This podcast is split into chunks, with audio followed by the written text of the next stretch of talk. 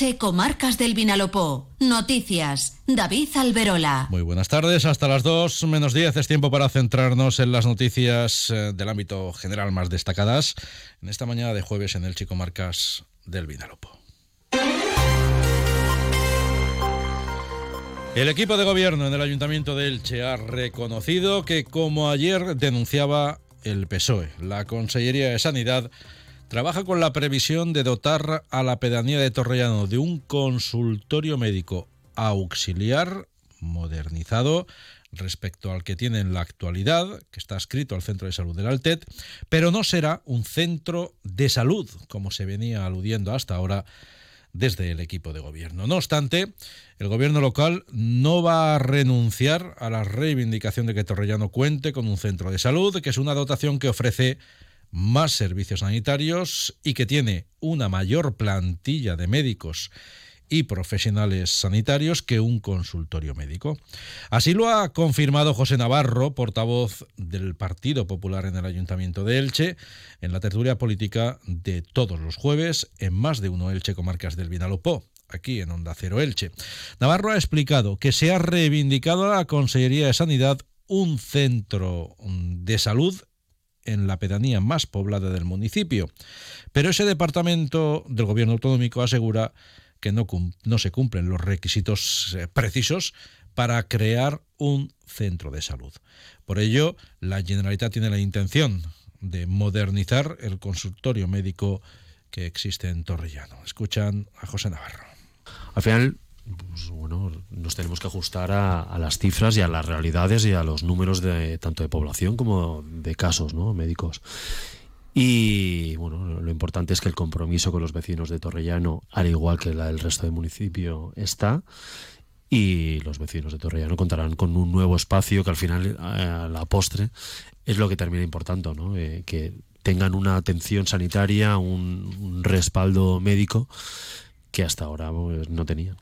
Los grupos políticos que integran la oposición municipal en Elche, PSOE y Compromís per han querido poner de manifiesto que el hecho que Torrellano no vaya a tener un centro de salud, que era la promesa del alcalde a los vecinos de la pedanía, representa un incumplimiento, dicen, y que el primer edil faltó a la verdad cada vez que aseguró públicamente y a los vecinos eh, de Torrellano que iban a contar con un centro de salud. Escuchan ahora por este orden a Esther Díez, eh, portavoz municipal de Compromís Perelch, y a Mariano Valera, portavoz adjunto del Grupo Municipal del PSOE y por tanto no se va a dar ningún servicio nuevo a los vecinos y vecinas de Torrellano. Otra cosa es que se opte por modernizar las instalaciones, por ampliarlas un poco, por meter algún servicio más, pero no timemos a los vecinos y vecinas de, Torrellano que tienen que saber que eh, de lo que se ha estado hablando en estos meses, en realidad en ningún momento era la infraestructura sanitaria que ellos estaban demandando. Acaba de confirmar el señor Navarro que, que Pablo Ruz miente. Pablo Ruz ha mentido a la población de Torrellano, porque cuando estuvo en Torrellano habló claramente de que allí se iba a construir un centro de salud, y eso no lo decimos nosotros, lo dijo el señor Ruz en una visita a Torrellano. Tanto desde Compromís como desde el PSOE se ha instado al alcalde de Elche a pedir disculpas a los vecinos de Torrellano por prometerles algo que no va a ser realidad.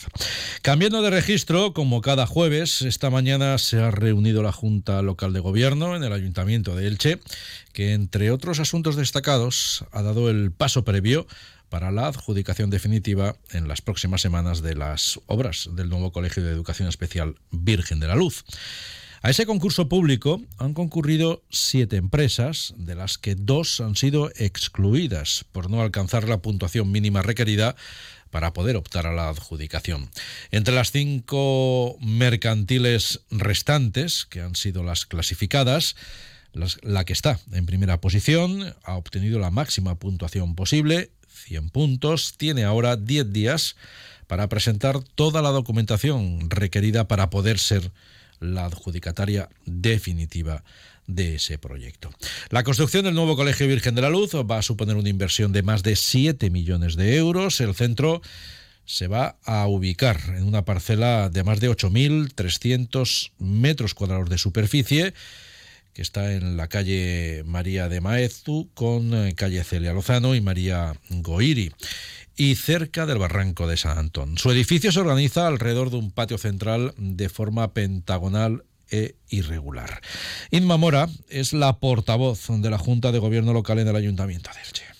Hoy estamos de enhorabuena porque yo creo que esto es un tema que se llevaba alargando desde hace bastante tiempo y que evidentemente es, muy importante para nuestro municipio. Esto es, evidentemente es un paso previo a la adjudicación. Como bien sabéis, este expediente se inició el pasado 13 de octubre del 2023 con un presupuesto base de licitación de 7.582.512,15 euros con el IVA incluido.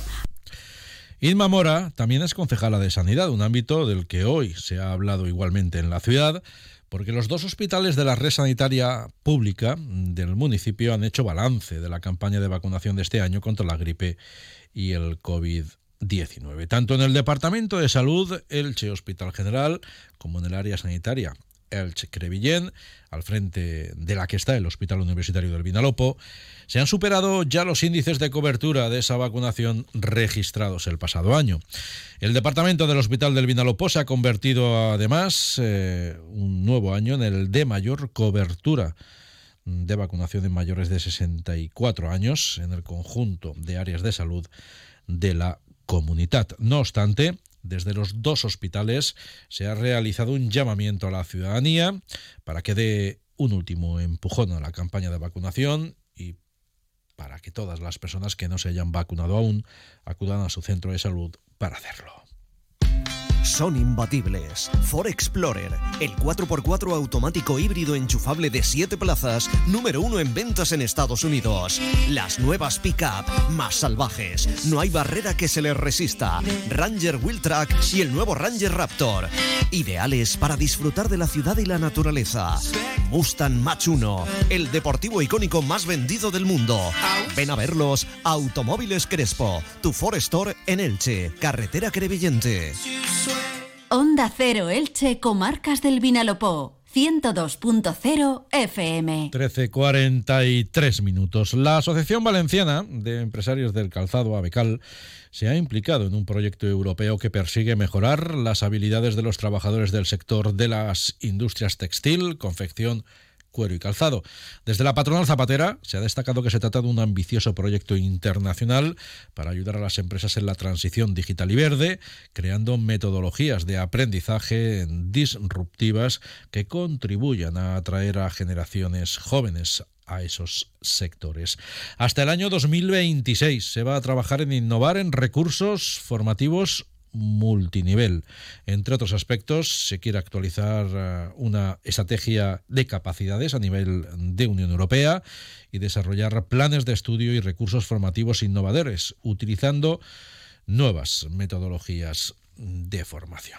Sepan también que el PSOE de Elche lleva al Pleno Municipal de este mes, eh, cuya celebración está convocada para el lunes, una moción en la que reclama al Ayuntamiento instar al Consejo a que estudie la posibilidad de crear en la comunidad más plazas residenciales, tanto para personas mayores como para personas con discapacidad, así como que se requiera al gobierno valenciano para que dote de mayor transparencia el proceso de adjudicación de esas plazas.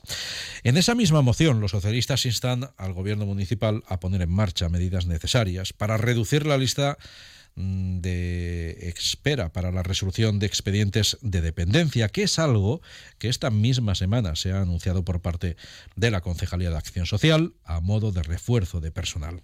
Ahora bien, la moción fue registrada por el PSOE la pasada semana, concretamente el día 15, lo que ha llevado a los socialistas a señalar que ese anuncio del gobierno local ha sido consecuencia de la moción. Mariana Valera es concejal del PSOE en el Ayuntamiento de Elche es que vemos una reacción más del Gobierno ante la acción del Grupo Municipal Socialista, lo que nos viene a confirmar de nuevo que en el Ayuntamiento de Elche actualmente manda el PP, pero manda en su forma peyorativa de entender el poder, véase los últimos movimientos en los ceses de varios funcionarios del ayuntamiento, y gobierna el Partido Socialista generando ideas, generando soluciones ante los problemas reales que los ilicitanos e ilicitanas tienen.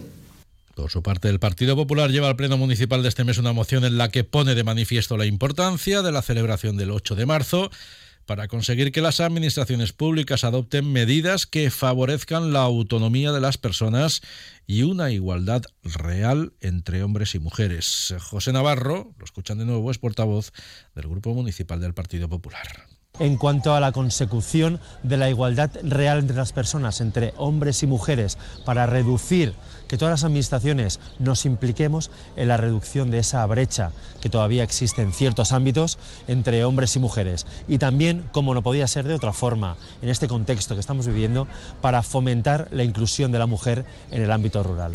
Más asuntos. Una operación conjunta de la Policía Nacional y la Guardia Civil ha desarticulado un violento grupo que actuó en Villena, Villar y Monovar, en las comarcas del Alto y Medio Vinalopó. Perpetró todos los eh, perpetró robos en los que no dudó en hacer uso de cuchillos que llevaban sus miembros. En Villena y Monóvar asaltó dos gasolineras y en Villar atracó a una persona en las inmediaciones de un cajero automático. Además, los detenidos están acusados de irse sin pagar la comida que habían consumido en un restaurante de Villena.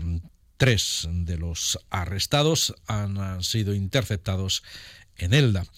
En Elche, la policía local ha detenido a un hombre y a una mujer después eh, de que trataran de robar el bolso a una ciudadana a la que llegaron a arrastrar por el suelo, por la acera, para conseguir su objetivo. Todo ocurrió en la calle Francés Cantó. Los agentes circulaban con el vehículo policial por la zona y vieron como una mujer, la ahora detenida, arrastraba a la otra a la víctima, a la que agarraba fuertemente por el abrigo. El hombre llevaba en la mano un objeto que al percatarse de la policía pues lo lanzó hacia el patio de un colegio contiguo y resultó finalmente ser el monedero que la mujer asaltada llevaba en el interior del bolso. Atención, algo extraordinario se está cocinando. Del 24 de febrero al 13 de marzo, no te pierdas los encuentros gastronómicos de Alfonso Mira. Disfruta de ocho jornadas temáticas con la mejor cocina nacional. El restaurante Alfonso Mira de Aspe reúne a 37 de los mejores cocineros de España, 20 estrellas de la guía Michelin y 22 soles Repsol. Reserva tu menú y déjate sorprender en alfonsomira.com. Colabora Ayuntamiento de Aspe.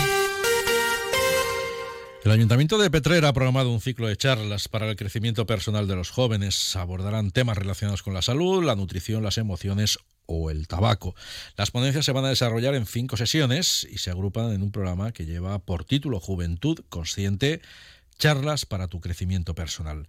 Esas charlas tendrán lugar en el Casal de la Juventud los lunes entre el 4 de marzo y el 8 de abril. Alejandro Ruiz es concejal de Infancia y Juventud en Petrer.